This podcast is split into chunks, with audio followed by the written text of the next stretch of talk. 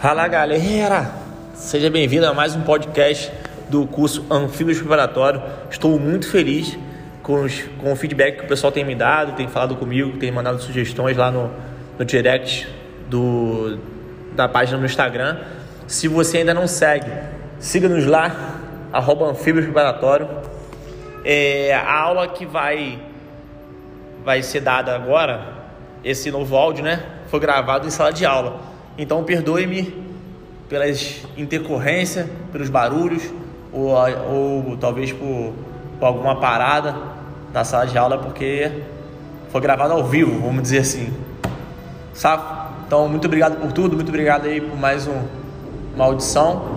E aguardo a sugestão dos senhores em relação à aula, pedido de aula, a aula que você tem mais dúvida. É só colocar lá no direct do Instagram que eu estarei gravando essa aula. Valeu? Obrigado aí e boa aula para os senhores.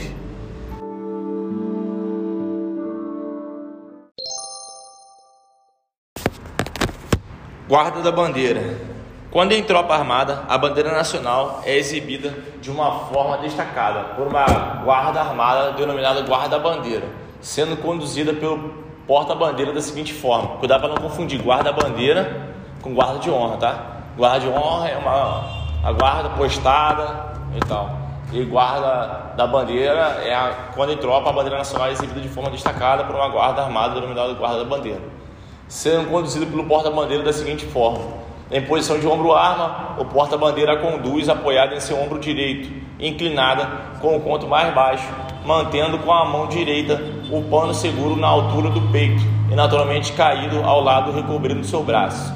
Desfilando em continência, o porta-bandeira desfralda e posiciona verticalmente, colocando, colocando o conto no talarbadão, talabardão e com a mão direita, cotovelo lançado para fora, auxiliado pela outra, segura a haste na altura do ombro. Entrada e saída de borda. Durante o cerimonial, a bandeira é vedada a entrada ou saída de pessoas e veículos na OM que a realiza, salvo ser localizada próximo à via pública quando a interrupção do trânsito deve ocorrer, com o mínimo de prejuízo possível ao tráfego de pessoas e veículos, entre o segundo sinal e o término do cerimonial. Saudação diária: aquele que pela primeira vez no dia chegar ao AM ou dela retirar-se pela última vez no dia, saúda a bandeira nacional se hasteada para ele voltado assim que a bordo do navio atingiu o patinho superior do porta-ló ou a extremidade superior da prancha e o AM de terra transitando a pé, defrontar-se com o mastro onde estiver hasteada. Saudação à passagem, todos saúdam a bandeira nacional quando diante de si passar conduzido em desfile militar, fazendo alto aquele que estiver em marcha. Arreamento segundo, é, seguido de arreamento no pôr do sol. Se a bandeira tiver que permanecer içada, é cumprido cerimonial para o arreamento e ao término ela volta a ser hasteada. Isso aí quando acontece? Devido à presen é, presença do presidente da, da República, comandante da Marinha e outros. Às vezes a, a bandeira tem que continuar hasteada. Então ela tá lá, hasteada, né? Aí ao pôr do sol vai fazer, vai cumprir o cerimonial de arreamento normal, aí vai descendo. Desceu, dá o pronto para oficial do serviço, depois sobe ela de novo sem cerimonial, entendeu? E ela fica hasteada e tem que estar iluminada, né? Hasteamento e arreamento sem cerimonial. Quando que a bandeira vai ser hasteada e arreada sem cerimonial? A bandeira nacional é hasteada ou arreada sem cerimonial. Em manobra de troca de mastro, não vai fazer um cerimonial com bandeira só para trocar o mastro, entendeu? Quando tiver que ser hasteada após a hora do arreamento, como acabei de falar agora, um exemplo, né? E ao ser arreada no início do cerimonial de hasteamento, às 7h55 ou no dia da bandeira às 11h40 e às 11h55, se por motivo previsto no cerimonial já estiver içado na ocasião. Então acontece? Vamos lá. Quando que a, a bandeira nacional vai ser hasteada ou arreada sem cerimonial? Troca de mastro, né?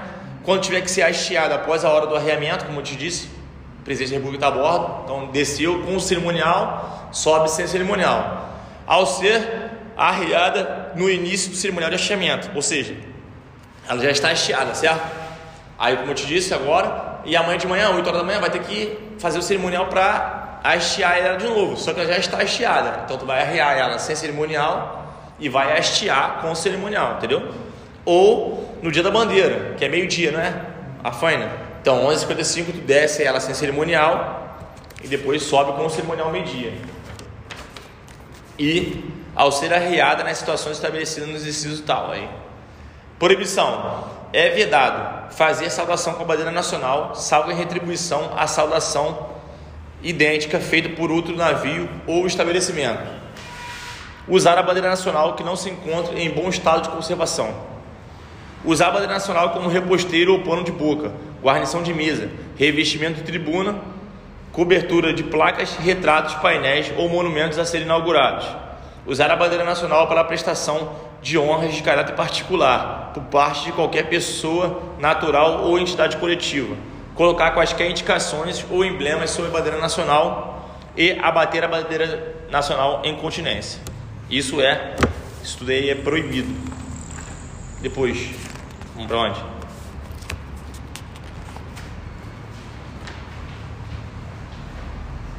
Dia das honras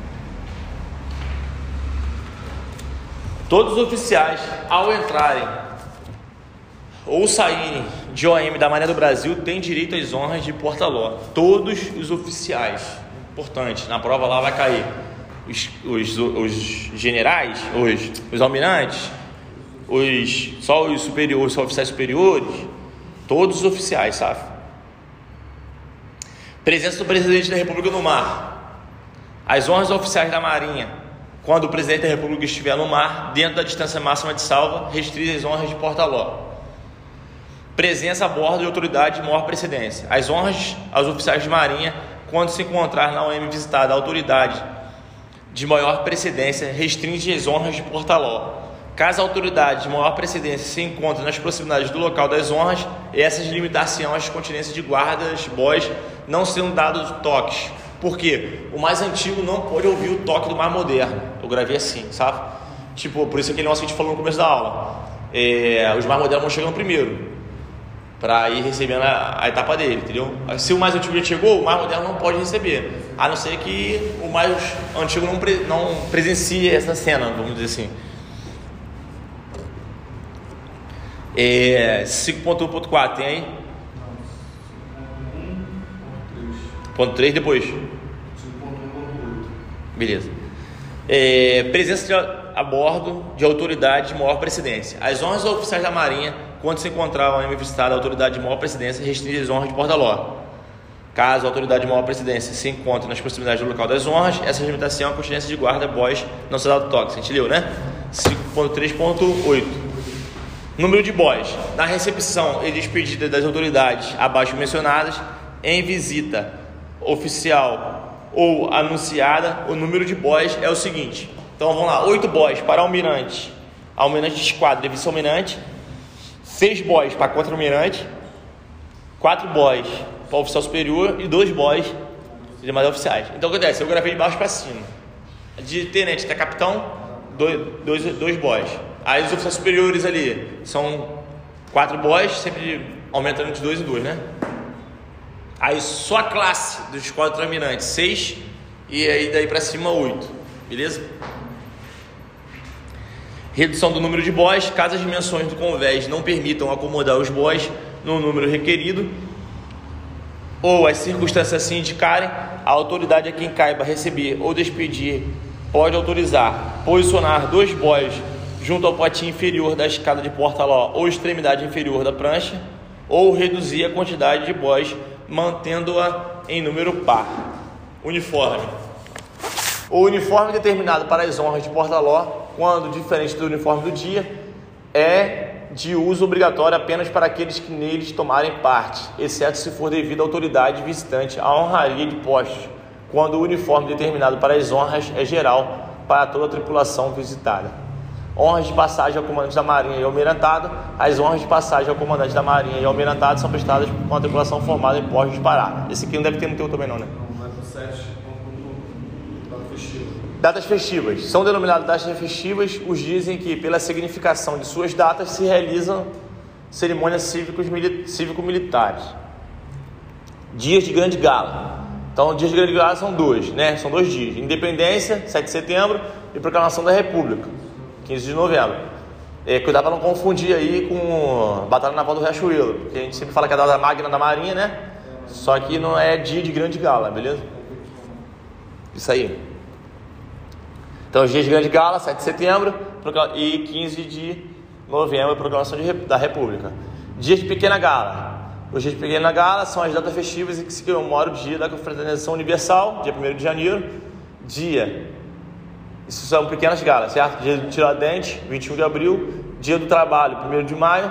O aniversário da Batalha Naval do Riachuelo. Data Magna da Marinha, 11 de junho. Dia da Bandeira, 19 de novembro. E Dia do Marinheiro, 13 de dezembro.